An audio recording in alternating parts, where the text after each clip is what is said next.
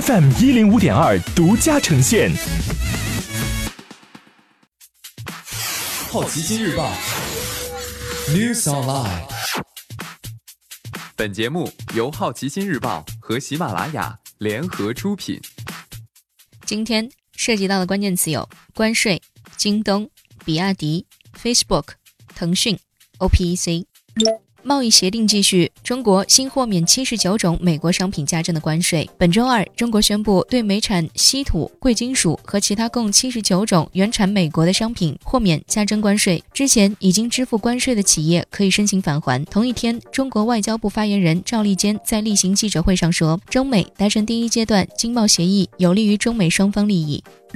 京东控制的物流服务商达达计划赴美上市，拟募资五亿美元。据招股书披露，过去三年达达亏损十四亿、十九亿和十七亿。财新援引达达集团内部人士的话说，达达二零一八年年底就有赴美 IPO 的打算，为此还对组织构架进行过调整。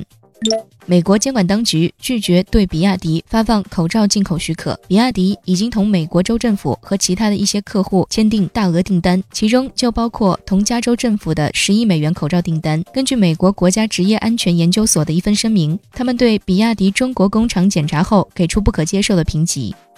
今天你不能错过的其他新闻有：Facebook 为内容审核员支付五千两百万美元补偿。腾讯一季度靠游戏实现增长，但开支环比减少百分之八。OPEC 再次大幅下调今年全球石油需求预测。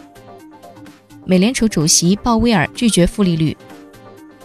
美国联邦养老金投资管理机构决定暂停投资中国股市。